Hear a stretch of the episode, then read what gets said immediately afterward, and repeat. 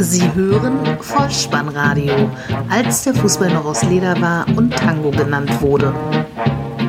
Herzlich willkommen und hallo zum Vollspannradio.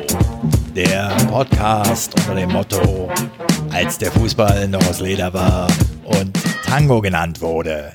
Mein Name ist Dirk, auf Twitter unter @vollspannradio und @spike_dih unterwegs und ich begrüße euch ganz recht herzlich zur 128. Ausgabe des Vollspannradios der VSR 102 mit dem Titel Erfolgsralle, die Nachlese zum Spieltag Nummer 31. 28 Treffer an diesem Spieltag. Die Bienemeyer Ringelstutzen-Fraktion sieht im Revierderby gleich doppelt rot. In Sachsen kann für die Königsklasse geplant werden. Die Teams am Tabellenende mucken auf. Der Primus der zweiten Liga entlässt den Trainer und der HSV steht dort nicht mehr auf den Aufstiegsplätzen. Viel Spaß. Die Momente des Spieltages. Freitagabend 20.30 Uhr Flutlichtatmosphäre und der FC Augsburg empfängt Bayer Leverkusen. Halbzeitstand 1 zu 1, Endstand 1 zu 4, verdienter Auswärtssieg für die Werkself der unparteiische Herr Willenborg aus Osnabrück und 26.404 Zuschauer wollten die Auftaktpartie des 31. Spieltages live im Stadion verfolgen. Und weil in der letzten Woche Tanzverbot herrschte zur Einstimmung ein wenig Musik.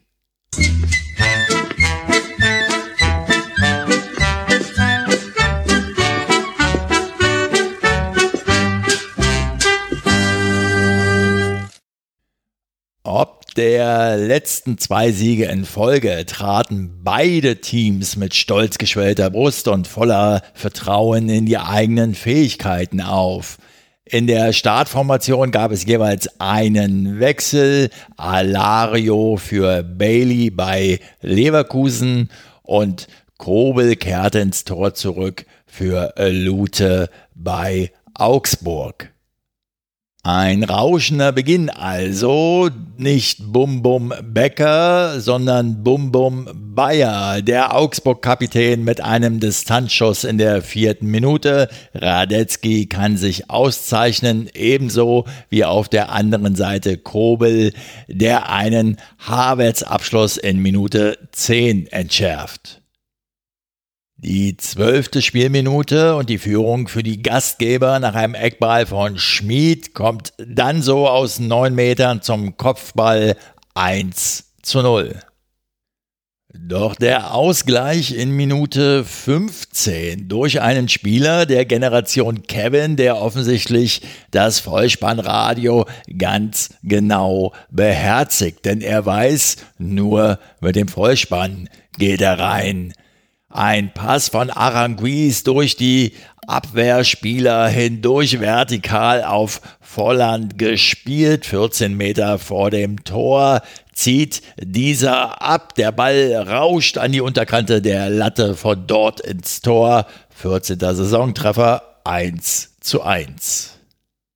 Leverkusen übernimmt fortan die Spielkontrolle gern und häufig mit Diagonalbällen, entweder um das Spiel zu verlagern oder um schnell hinter die Abwehr zu kommen. Ein solcher Ball findet Weiser rechts im Strafraum. Der nimmt den im Vollsprint aus der Luft an und gibt ihn dann in die Mitte zu Alario, der sofort einnetzt. Die Führung für Leverkusen weit gefehlt. Denn Frank Willenborg, der Schiedsrichter, nach Rücksprache mit dem Videoassistenten hat er festgestellt, dass Weiser hauchzart im Abseits stand. So bleibt es beim 1 zu 1. Der FC Augsburg stand eher tief, wollte schnell umschalten, blieb dabei aber zu ungenau. Das führte zu weiteren Chancen für die Werkself. Alario in der 29. Brand in der 39. und nochmals Alario in der zweiten Minute der Nachspielzeit 45 plus 2, also trifft nur den Querbalken. Es bleibt beim 1 zu 1 Halbzeitstand. Zweite Halbzeit, 48. Minute, Brand auf Volland, linke Seite, der halb hoch nach innen.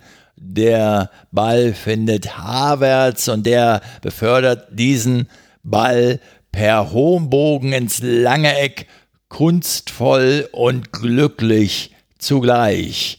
2 zu 1 für die Bosch 11.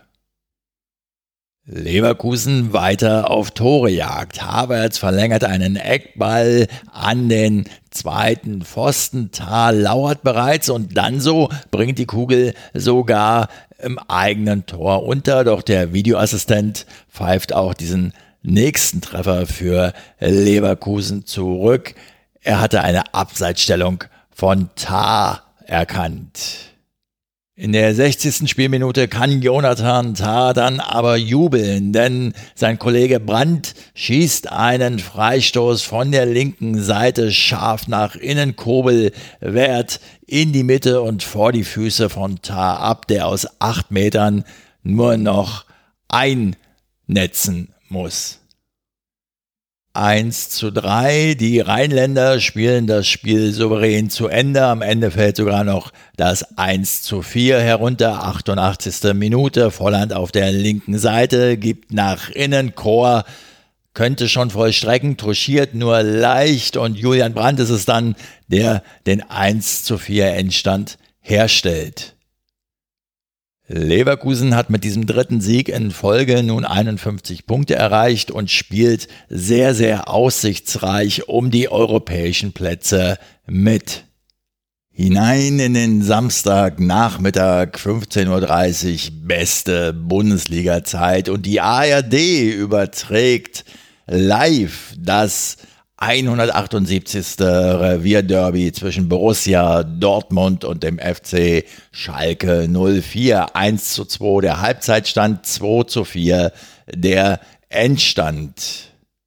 Ich habe ja lange gekramt in meinen Erinnerungen, aber ich konnte einfach nicht memorieren, wann ich das letzte Mal ein Bundesligaspiel an einem Samstagnachmittag live in der ARD verfolgt habe. Seit Jahren läuft das bei mir über den Bezahlsender, so auch an diesem Wochenende. Und das war schon einigermaßen ungewöhnlich, dabei dann die Stimme von Steffen Simon zu hören. Co-Kommentator war Christoph Metzelder. Man kann also sagen, die ARD mit dem Regionalfenster, was hier normalerweise so von 18 bis 20 Uhr läuft, diesmal schon ab 15.30 Uhr. Ausverkauftes Westfalenstadion, 80.196 Zuschauer, Schiedsrichter Herr Zweier aus Berlin. 33 Kilometer äh, liegen die Städte Dortmund und Gelsenkirchen voneinander entfernt. Und nach dieser Partie sind sie noch 39 Punkte getrennt voneinander. Es war eine kampfbetonte Partie, in der der BVB zu Beginn mit großer Spielkunst klar überlegen war. Das äußerte sich in der Führung in der 14. Spielminute Mario Götze, der Torschütze, Sancho, der den Ball über die Abwehr hinweg lupft und Götze war im richtigen Moment gestartet, köpft aus sieben Metern hoch ins linke Eck. 1 zu 0. Beim anschließenden Jubel der Dortmunder Spieler wird Sancho von einem Wurfgeschoss im Gesicht getroffen und muss dann am Spielfeldrand behandelt werden. Die Schalker greifen also in Überzahl an. 18. Spielminute. Embolo zieht ab und trifft Weigel aus einem halben Meter am Arm. Das Spiel läuft 36 Sekunden weiter, ehe Schiedsrichter Zweier die Review Area bemüht und dann auf Strafstoß entscheidet. Caligiuri tritt an und verwandelt zum Ausgleich und nun gehen die Meinungen auseinander. An dieser Stelle mal eine kleine Auswahl von Äußerungen zu dieser Szene, die allesamt nach dem Spiel getätigt wurden. Zunächst der Sky-Schiedsrichter-Experte Markus Merck. Er hatte diesen Elfmeter wohl nicht gegeben, denn er sagte so sinngemäß, ich mache mir Sorge um das, was wir lieben, den Fußball nämlich. Der Dortmunder Trainer Favre war etwas erregter. Er sagte, Zitat, die Regel ist der größte Skandal in der Fußballgeschichte für mich. Die Spieler müssten sich die Arme vielleicht abschneiden, doch dann haben die Spieler kein Gleichgewicht. Du brauchst deine Arme. Die, die das erfunden haben, die wissen das nicht. Der Fußball macht sich extrem lächerlich mit dieser Regel. Das ist nicht mehr Fußball. Der unparteiische Herr Zweier sagte dazu so sinngemäß, in dem Fall ist es sehr, sehr eindeutig, der Arm ist auf Schulterhöhe abgespreizt, es ist eine unnatürliche Vergrößerung der Körperfläche, somit ein strafbares Handspiel. Es ist eine Regelauslegung seit Anfang der Saison. So, liebe Freunde des runden Leders, sucht euch die für euch passende Lesart dieser Szene heraus und macht das Beste draus. Denn das Spiel geht unterdessen weiter und wie? Wieder ist Caligiuri beteiligt, der die Ecke hereinbringt und im Zentrum steigt Sané höher als Akanji und es steht 1 zu 2. Schalke 04 in Führung in dieser Saison bisher nach Rückstand noch nie gewonnen.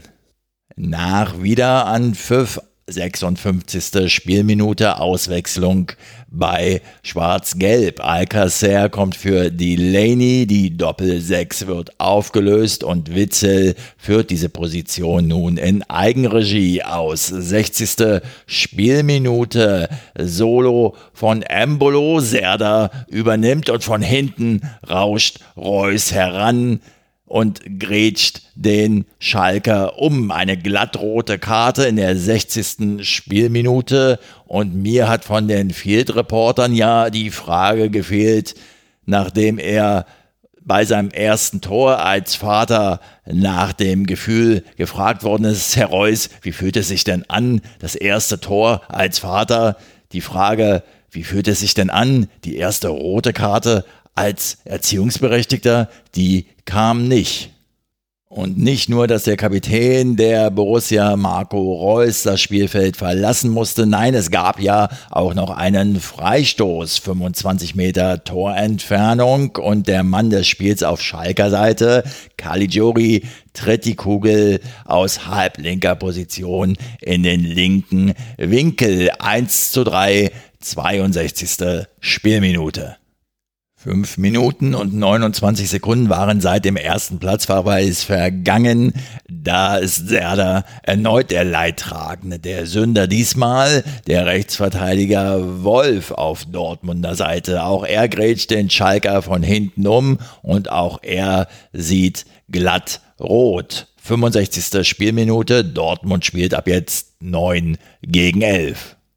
Dennoch schaffen sie den Anschlusstreffer. 84. Minute, ein Zuspiel von Brun Larsen kann Witzel am zweiten Pfosten Volley zum 2 zu 3 nutzen. In der 86. Minute dann der Endstand 2 zu 4. Ochipka halblinks auf Embolo und der aus 16 Metern ins rechte untere Eck. Die erste BVB-Heimniederlage seit einem Jahr ist perfekt. Ausverkauftes Haus auch in Frankfurt, wo die Eintracht auf Hertha BSC traf. 0 zu 0 ging diese Partie aus vor 51.500 Zuschauern. Schiedsrichter Herr Jablonski aus Bremen. Es war das 45. Pflichtspiel in dieser Saison für die SGE und der letzte Heimsieg gegen Hertha, so berichtete Sky, liegt lange zurück. Januar 2014 wurde dort angeführt. Es war eine Begegnung, in der auf beiden Seiten Tempo und Risikobereitschaft fehlten und aus meiner Sicht, zumindest bei der Eintracht, auch ein wenig die Kraft. Ein bunter Strauß an Chancen. 24. Minute, ein Schuss von Duda, in der 28. dann die beste Chance für die Berliner in der ersten Halbzeit. Über Lazaro und Klünter kommt der Ball zu Ibisevic, doch der kann mit dem Kopf die Kugel nicht im Netz unterbringen. Auf der anderen Seite Rebic aus kurzer Distanz, aber Jahrstein mit einer Glanztat und de Guzman noch einmal aus kurzer Entfernung über den Kasten.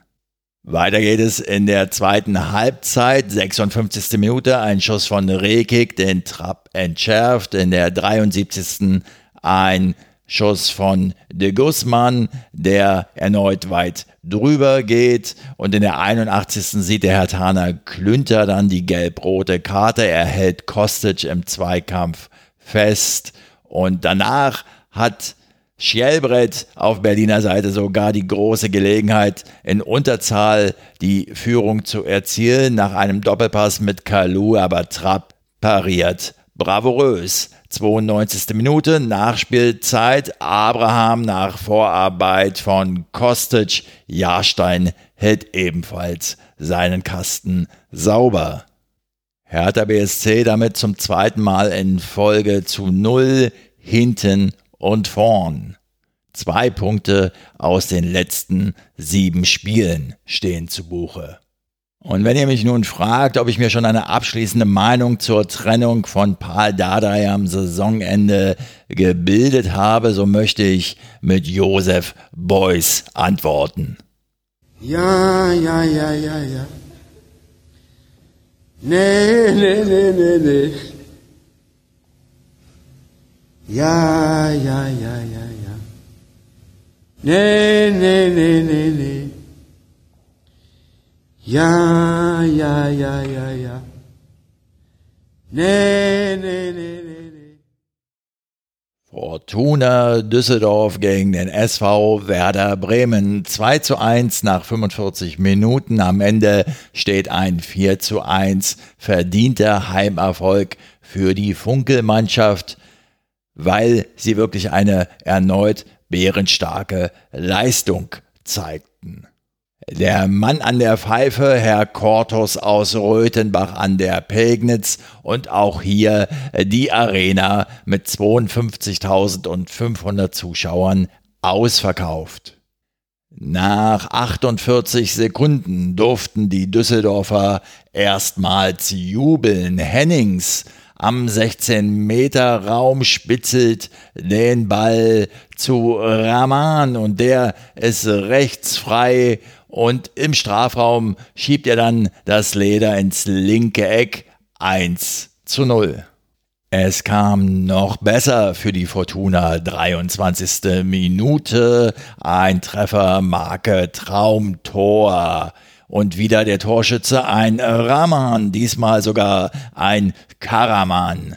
Karaman, geh du voran. Das ZDF wusste zu berichten, dass er sechs Gegenspieler bei seinem Solo aus der eigenen Hälfte aussteigen ließ und den Ball dann ins linke Eck zum 2 zu 0 schlänzen konnte. Fast hätte Eihahn mit einem Freistoß schon das 3 zu 0 erzielt, aber dann ist zunächst einmal Bremen an der Reihe. Klaassen mit Tempo im Düsseldorfer Strafraum kommt nach einem Kontakt mit Eihahn zu Fall. Cortus lässt zunächst weiterlaufen, schaut sich das Ganze dann nochmal an und gibt Strafstoß. Den Kruse verwandelt Anschlusstreffer 2 zu 1. Der 14. erfolgreiche Elfmeter in der Bundesliga in Folge von Max Kruse. Die Bremer jetzt dran, ein Kopfball von Langkamp, Rensing rettet und Schahin erneut mit dem Kopf trifft nur die Latte, Halbzeitstand 2 zu 1. Nach Wiederbeginn gibt es zunächst einen Zusammenprall mit den Köpfen der Spieler Barkok und Klaassen. Barkok wird direkt vom Feld geführt und in der Kabine im Gesicht genäht. Bei Klaassen geschieht selbiges auf der Auswechselbank. Er wird aber auch ähm, wenige Minuten später ausgewechselt. Möwald für Klaassen und Kovnatski für Barkok. Jener Kovnatski ist es, der in der 56. Minute einen schönen Ball auf die rechte Seite zu Karaman gibt und der flankt ihn perfekt für Hennings in die Mitte aus kurzer Distanz und schneller als sein Gegenspieler. Langkamp 3 zu 1 den Endstand von 4 zu 1 in der 73. Spielminute besorgt dann Suttner mit einem Schuss aus 13 Metern halblinker Position. Zuvor hatte Zimmermann geflankt und Hennings abgeschossen. Pavlenka konnte noch klären, aber die Bremer bekamen den Ball nicht weit genug weg. Am Ende noch eine kleine Anmerkung zum Spielbericht im aktuellen Sportstudio des ZDF. Der Berichterstatter begann seine Ausführungen mit dem Bremer Trainer und er nannte ihn Florian Kohlfeld. Und der Bericht endete mit den Worten dieses Berichterstatters, indem er den Bremer Trainer als Michael Kohfeld bezeichnete. An dieser Stelle dann noch einmal ausführlich fürs Protokoll. Der aus meiner Sicht überaus fähige Trainer von Werder Bremen heißt derzeit Florian Kofeld. Leipzig gegen den SC Freiburg. 1 zu 0 Halbzeitstand, 2 zu 1 Endstand. 40.826 Zuschauer im Stadion und der Unparteiische der Partie, Herr Schröder aus Hannover. Die Sachsen legen gewohnt stürmisch los. Zweite Minute, Werner einmal Trockenübung und in der 19. Minute durfte er dann jubeln über seinen 15. Saisontreffer und sein zehntes Tor im zehnten Spiel gegen den SC Freiburg. Und das kam so. Paulsen wird auf der halblinken Seite steil geschickt und gibt dann nach innen in den Strafraum. Timo Werner äh, dreht sich um die eigene Achse und schießt den Ball ins linke Toreck. In der 22. Spielminute dann eine Doppelchance für den Freiburger Höhler. Es bleibt aber beim 1 zu 0 Pausenstand.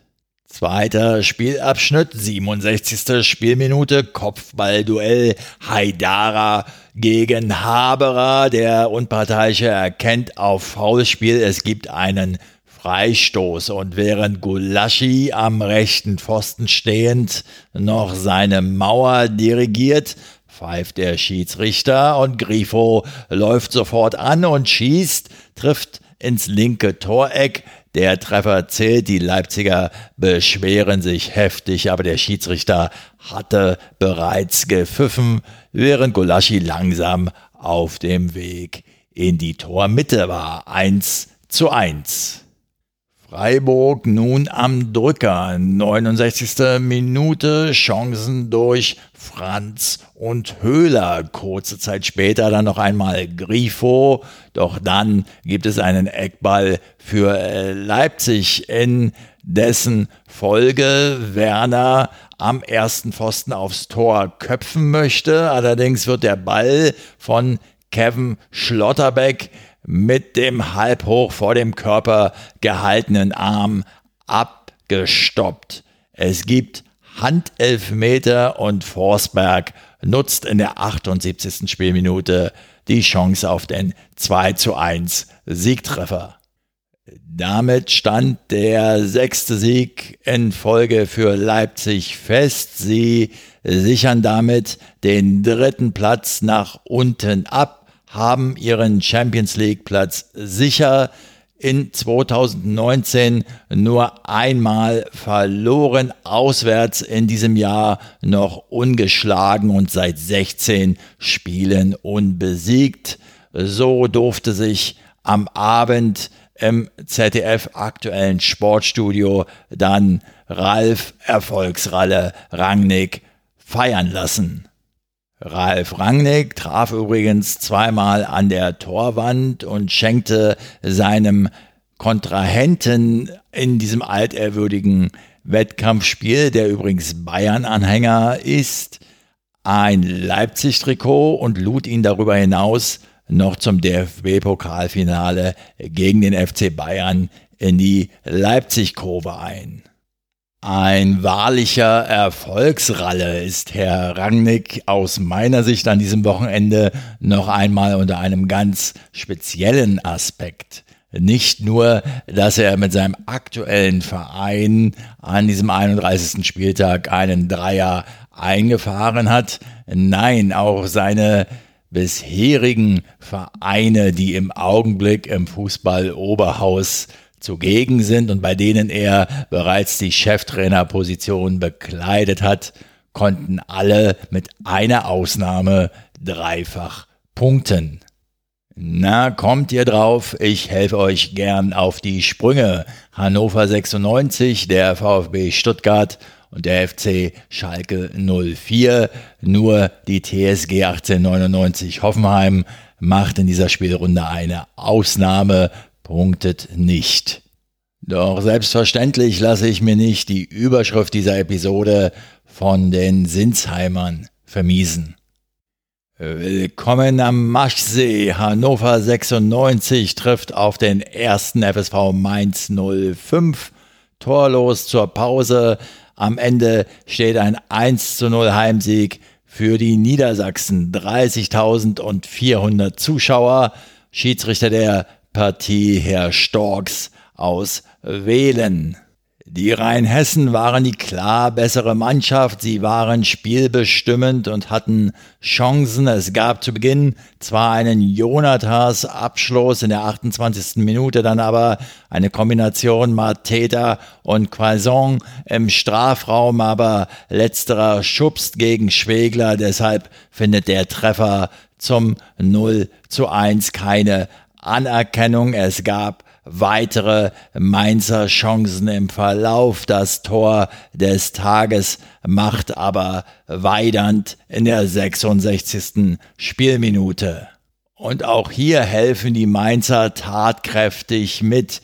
Meiner, der Hannoveraner, dringt in den 16-Meter-Raum ein auf der linken Seite. Dann gibt es eine Hereingabe, die zunächst geblockt wird. Im Anschluss behindern sich der Keeper Müller und der Abwehrspieler Niakate gegenseitig, so dass die Kugel zu Meiner zurückkommt und der legt für Weidand auf. Das Tor steht nahe 1 zu 0.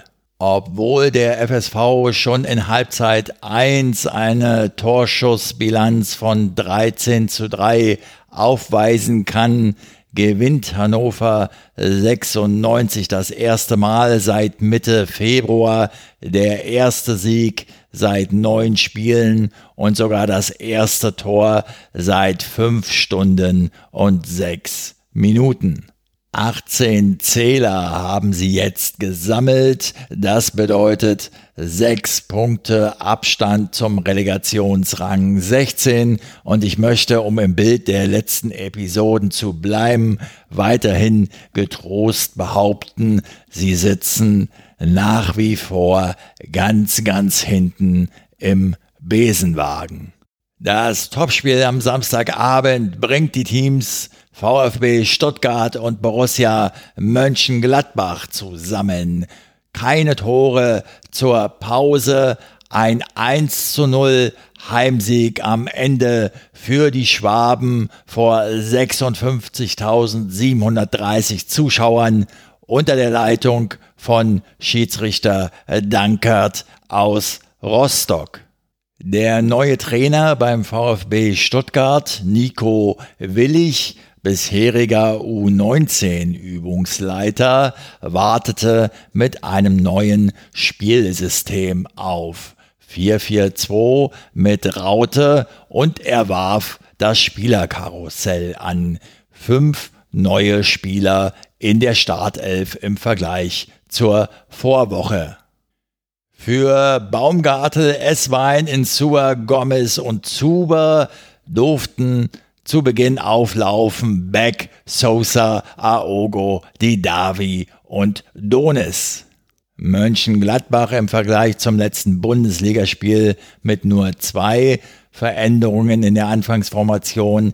Elvedi und Hofmann ersetzten Janschke und Raphael. Hinein ins Spiel, vierte Minute, ein fast folgenschwerer Quer, ja Rückpass von Donis in die eigene Hälfte zum Gegner. Player läuft auf Zieler zu, links hat er Neuhaus und Hazard als Anspielstationen, er macht es aber allein und scheitert an Zieler. Nach 15 Minuten spricht die Zweikampfquote für den VfB, Ballbesitz und Passquote dagegen für die Fohlen. 21. Spielminute, die Davi trifft zur vermeintlichen VfB-Führung nach einer Hereingabe von der rechten Seite von Donis. Der Schiedsrichter erkennt den Treffer aber ab, weil es zuvor noch einen Zweikampf zwischen Gonzales und Hermann gegeben hat, in dessen Folge dann der Ball zu Didavi kam. Dieser Zweikampf von Gonzales unsauber geführt. Die Stuttgarter im Angriffsmodus. 22. Minute. Aogo von der linken Seite, aber Castro trifft den Ball in der Mitte nicht richtig. Danach spielen die Gladbacher, Hofmann und Hazard einen Angriff unpräzise zu Ende. Eine weitere Stuttgarter Gelegenheit, 27. Minute, die Davi auf Kabak. Gladbach gefällig, ja, aber doch etwas zu langsam. Neuhaus nach einer Ecke aus der Distanz scheitert gegen Zieler. In der 37. dann noch einmal Hofmann gegen den VfB-Keeper. Auch nach dem Halbzeitpfiff präsentiert sich der VfB ohne Angst weiter offensiv und mit der Lust, den Dreier zu erzielen. 53. Spielminute. Donis setzt sich im Zweikampf gegen Elvedi durch linke Seite. Vor dem Strafraum schließt er flach ab. Der Ball schon an Sommer vorbei trifft nur den rechten Pfosten. Weiterhin 0 zu 0. Das Tor des Tages fällt dann in Spielminute 56. Es gibt einen Abstoß von Zieler. Der Ball landet bei Aogo, der ihn einfach mal vorne hoch hineingibt. Er trifft den Kopf des Gladbacher Spielers Elvedi, doch der köpft den in den eigenen Rücken sozusagen und hinter ihm taucht Donis freistehend auf. Diesmal nutzt er seine Gelegenheit und trifft links unten ins Eck zum 1 zu 0. Der VfL Borussia Mönchengladbach nach dem Rückstand mit System- und Personalwechsel offensiv bemüht, mehr sprang aber nicht mehr heraus. Die Joker Croissants in der 74. und eine Doppelchance für den anderen Joker Traoré in der dritten Minute der Nachspielzeit 90 plus 3 also. Es blieb beim 1 zu 0 für den VfB Stuttgart. Eine Anmerkung mal von mir zum Gladbach-Trainer Dieter Hecking. Es macht auf mich den Eindruck, zumindest seit die Ablösung zum Saisonende feststeht, dass er mehr oder weniger lustlos die letzten Spiele an der Seitenlinie mitverfolgt. So ungefähr nach dem Motto, wenn ich hier schon an einem Samstagabend in der Bundesliga am Spielfeldrand stehen muss, dann erwarte ich doch zumindest gutes Wetter. Das ist natürlich nur mein persönlicher Eindruck und der kann selbstverständlich auch trügen. Doch wenn nur ein Fünkchen Wahrheit daran wäre, dann wäre es aus meiner Sicht menschlich zumindest verständlich. Hacking saß übrigens an diesem Abend zum 415. Mal als Cheftrainer eines Erstligisten auf der Bank. Überhaupt kommt mir Borussia Mönchengladbach in dieser Rückrunde so ein wenig vor wie Union Berlin in der zweiten Liga. Man denkt immer, die müssten doch eigentlich und die könnten doch auch. Und dann macht sich bei mir doch hin und wieder der Eindruck breit, dass sie nicht immer voll und ganz den ganz großen Erfolg so wirklich anstreben und sich doch ganz wohlfühlen in ihrem bisherigen Refugium. Was ich damit meine, ist, dass Borussia Mönchengladbach doch ruhig mal wieder in die Champions League einziehen sollte und auch Union Berlin ja durchaus den Sprung ins Oberhaus einmal schaffen könnte. Für den heutigen Spieltag zumindest straft mich Union Lügen. Sie haben heute zu Hause gegen den Hamburger Sportverein gewonnen und stehen im Augenblick auf Relegationsrang 3 in der zweiten Liga. Und wenn wir einmal da sind, dann machen wir doch einen kurzen Abstecher in Liga 2, nicht wahr, Frau Merkel? Wenn wir einmal wo sind, bleiben wir auch. Genau, dann lasst es uns ganz kurz abhandeln. Es ist ja nur ein Zwischenstand.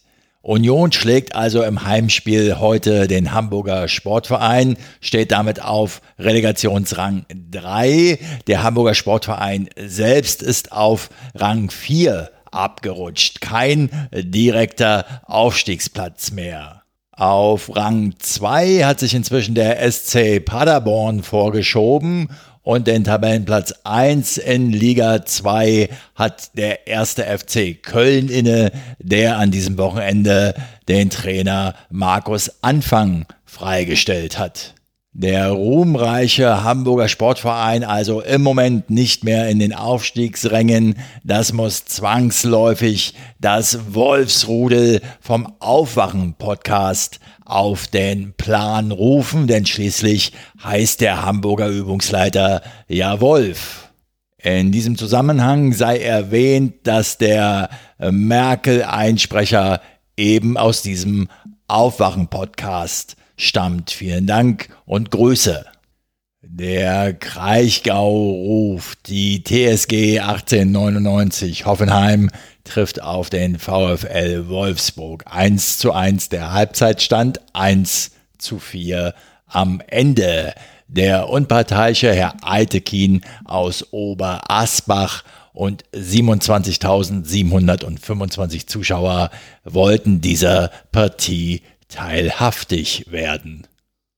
Wir sehen eine abwechslungsreiche Begegnung mit einem furiosen Auftakt. Chancen in der ersten Viertelstunde im Minutentakt. Offenes Visier beider Mannschaften, viel Risiko auch, obwohl Nagelsmann nach dem Spiel sagte, dass die TSG nicht ganz so viel Risiko gegangen sei aufgrund der Ergebnisse des Vortages.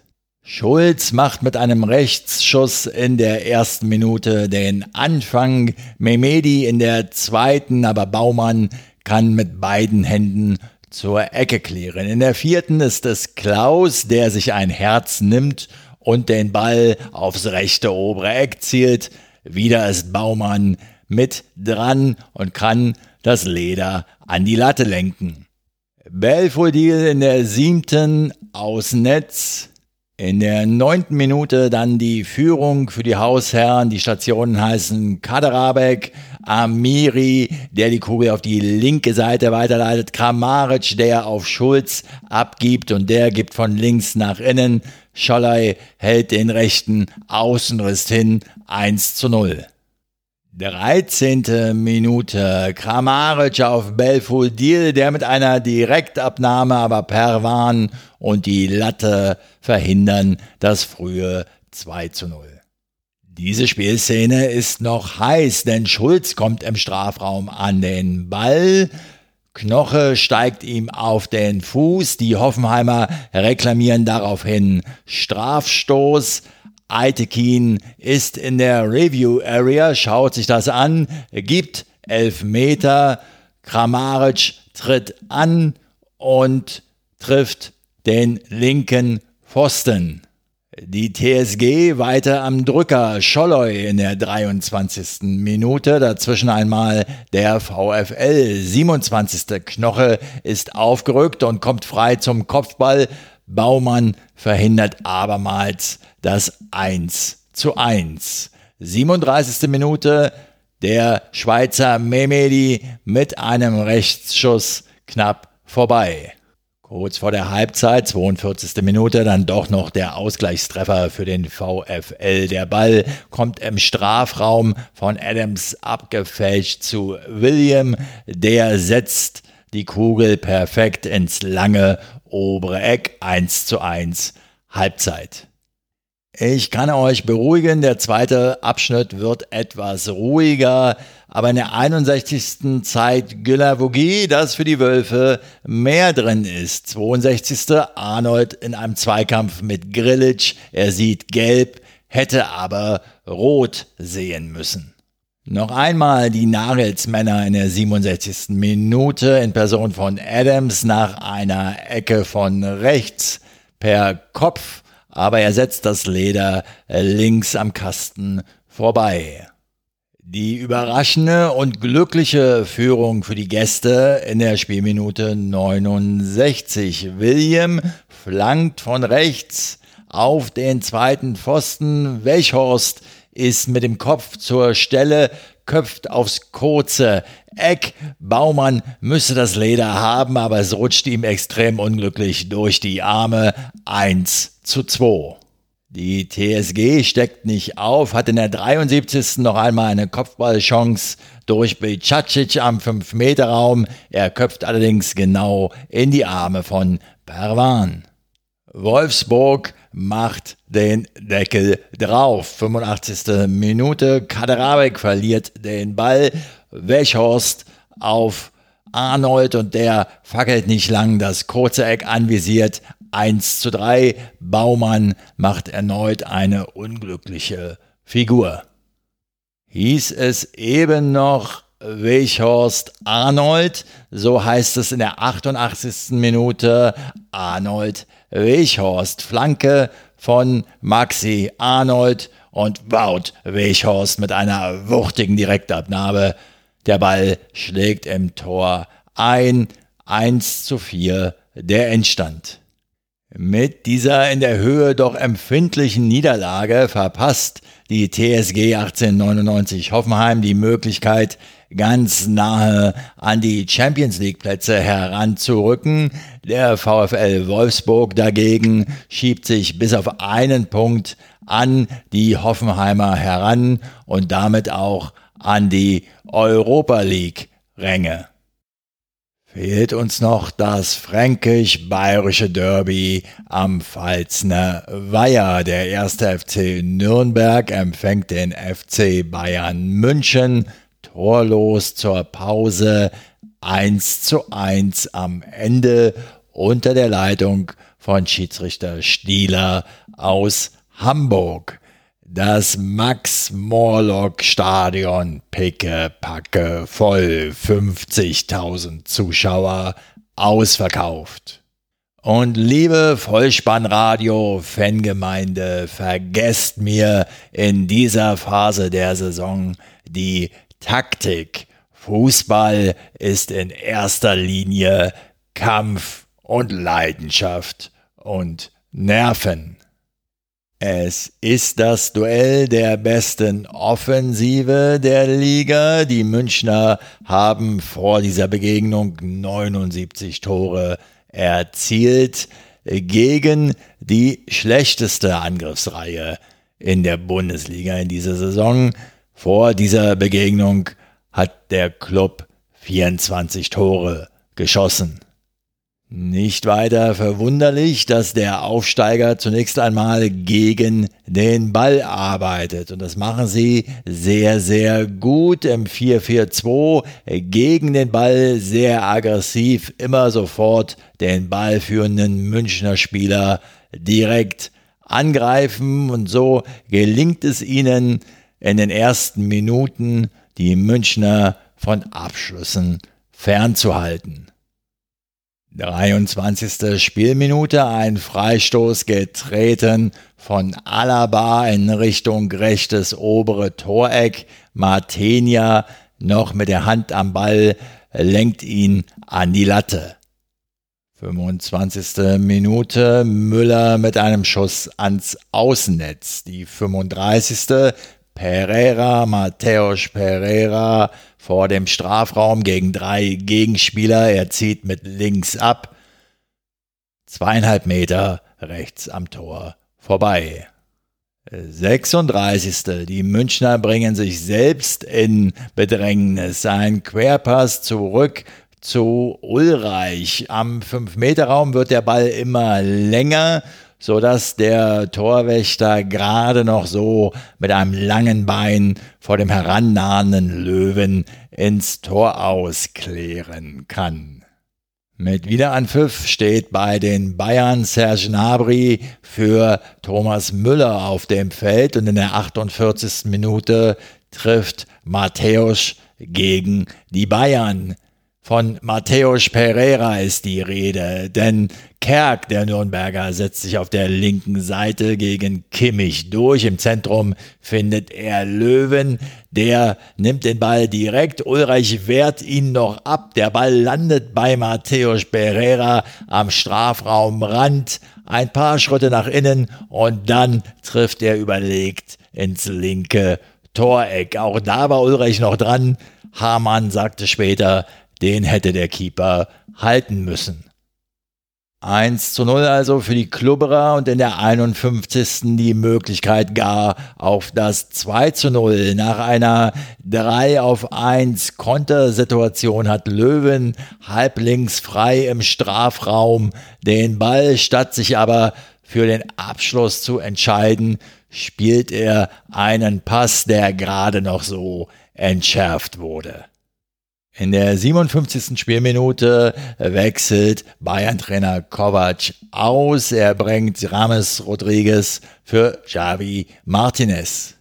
Der Kolumbianer sogleich mit einem Freistoß aus rund 19 Metern mit viel Effet um die Mauer herum Richtung linkes Eck. Erneut ist Nürnbergs Keeper Martenia mit den Fingerspitzen zur Stelle und der Ball geht an die Oberkante der Querlatte. Wir schreiben die 72. Spielminute und Rames Rodriguez muss schon wieder vom Feld. Für ihn kommt Davis. Kovac sagte nach dem Spiel, Rames Rodriguez sei verletzt vom Feld gegangen. 15 Minuten plus Nachspielzeit sind noch zu spielen. Coman hat auf der rechten Seite viel Platz, gibt den Ball auf den zweiten Pfosten. Nürnbergs Bauer will mit einer artistischen Flugeinlage klären. Der Ball landet aber genau auf dem Bein von Gnabry. Von dort segelt er über Matenia hinweg ins Gehäuse. Eins zu eins. Bei den Franken wurde inzwischen Markreiter eingewechselt und der geht in einen Luftkampf in der 89. Minute mit dem ebenfalls eingewechselten Davis. Der Münchner trifft den Nürnberger per Ellbogencheck im Gesicht. Es gibt elf Meter für Nürnberg. Wir sind inzwischen in der ersten Minute der Nachspielzeit, 90 plus 1 also. Leibold tritt für das Schommers-Team an und setzt den Ball mit links an den rechten Innenpfosten. Die Kugel springt nach links weg, rollt fast quer zur Torauslinie und nachher ins Aus. Es bleibt beim 1 zu 1. Noch muss man sagen. Wir sind in der fünften Minute der Nachspielzeit 90 plus 5 also und wir sehen eine Eishockey Penalty-Situation. Der Münchner Coman läuft noch aus der eigenen Hälfte völlig einsam und allein auf Martenia zu. Mittig vor dem Tor zielt er ab, aber er scheitert am Keeper. Remis. Mein Spielfazit. Der FC Bayern München hat nun zwei Punkte Vorsprung vor Verfolger Borussia Dortmund und was den ersten FC Nürnberg betrifft, auf Tabellenrang 17. Nun, da kommen wir auf unseren Besenwagen aus dem Marathon zurück. Dieser Besenwagen, der das Abstiegsgespenst symbolisieren soll und in dem aus meiner Sicht Hannover 96 schon bequem Platz genommen hat, der fährt weiter hinter dem Club her, kommt ihm jedoch bedrohlich nahe. Der hinkende Relegationsplatzinhaber VfB noch vor den Nürnbergern positioniert, hat den Krampf der Vorwoche zumindest aus einer seiner beiden Waden inzwischen herausgeschüttelt. Der erste FC Nürnberg nunmehr mit 19 Zählern mit 5 Punkten Rückstand auf den VfB Stuttgart auf Tabellenrang 16. Damit hat das Vollspannradio die Momente des 31. Bundesligaspieltages wieder für euch zusammengekehrt. Ein kurzer internationaler Blick nach Spanien. Dort ist der CF Barcelona erneut spanischer Meister geworden und uns erwartet am 25.05.2019 in Berlin das DFB-Pokalfinale zwischen dem FC Bayern München und Leipzig. Und auch wenn Erfolgsralle Rangnick die Zuschauer jetzt schon eigenhändig einsammelt und auf die Sachsenseite ziehen möchte, ich drücke den Berliner Steppkes Robert und Nico Kovac aus alter Verbundenheit selbstverständlich die Daumen. Was uns jetzt noch fehlt, ist die Vorschau auf den kommenden Spieltag wieder in Form eines Toto-Tipps. Dabei steht die 1 für Heimsieg, die 0 für Unentschieden und die 2 für Auswärtssieg. Auf geht's! Der Toto-Tipp. Am Freitag, 3.5.20.30 Uhr geht es weiter mit der Begegnung 1. FSV Mainz 05 gegen Leipzig 2. Samstag dann Bayern München gegen Hannover 96 1. Borussia Mönchengladbach gegen die TSG 1899 Hoffenheim 2. Hertha BSC gegen VfB Stuttgart 2. VfL Wolfsburg gegen den ersten FC Nürnberg 2. Werder Bremen im Abendspiel gegen Borussia Dortmund 1 und am Sonntag FC Schalke 04 gegen den FC Augsburg 0 der SC Freiburg spielt gegen Fortuna Düsseldorf 2 und Bayer Leverkusen empfängt Eintracht Frankfurt 1. Mit zwei Abschlusshinweisen möchte ich diese Episode beenden. Ja, das DFB-Pokalfinale am 25.05. und wer danach aus welchen Gründen auch immer seinen Rausch ausschlafen muss, dem sei an dieser Stelle die Briefwahl empfohlen. Die Briefwahl zum Europäischen Parlament. Diese Wahl findet nämlich am 26.05.2019 statt und ich möchte euch schon jetzt an dieser Stelle dazu aufrufen, geht wählen. Ich habe mein Kreuz gerade gemacht und den Briefumschlag zugeklebt und ihr solltet das auch tun. Die andere Empfehlung kommt aus dem Bereich Unterhaltung. Netflix ist erneut das Stichwort. Schaut euch mal die Serie Afterlife mit Ricky Gervais an. Ich finde, diese Serie zeigt durchaus einige Elemente, die mir, sagen wir mal, in den letzten drei bis vier Jahren nicht ganz fremd sind. Das war's. Wir sind am Ende angelangt und ich hoffe, ich konnte euch wieder etwas Kurzweil bereiten. Wenn es euch gefallen hat, dann lasst es mich wissen. Ihr findet alle Kontaktmöglichkeiten des Vollspannradios auf der Seite bolzen. Folgt dem Vollspannradio gern auf Twitter, abonniert den Podcast Vollspannradio kostenfrei so verpasst ihr keine weitere Episode. Empfehlt das Vollspannradio gerne, wo immer ihr könnt, weiter, denn das hilft, diesen Podcast noch sichtbarer zu machen. Vielen Dank dafür. Wer darüber nachdenkt, das Vollspannradio und damit mich finanziell direkt zu unterstützen, der kann das gerne tun. Angaben dazu in den Show Notes und auf der Unterstützenseite des Vollspannradios und selbst kleine Beträge können helfen, dieses Angebot weiter am Leben zu erhalten.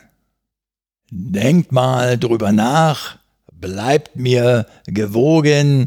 Ich bedanke mich für eure Zeit, für eure Aufmerksamkeit und für euer Vertrauen in diesen Podcast und verabschiede mich auch heute wieder mit dem Hinweis für den Fall, dass ihr die Kugel mal wieder im Netz unterbringen wollt. Kopf, Innenseite, Außenriss und Hacke. Nein, nur mit dem Vollspann geht er rein. Vielen Dank. Ciao. Sie hörten Vollspannradio. Vollspannradio. Vollspannradio. Vollspannradio. Vollspannradio. Vollspannradio.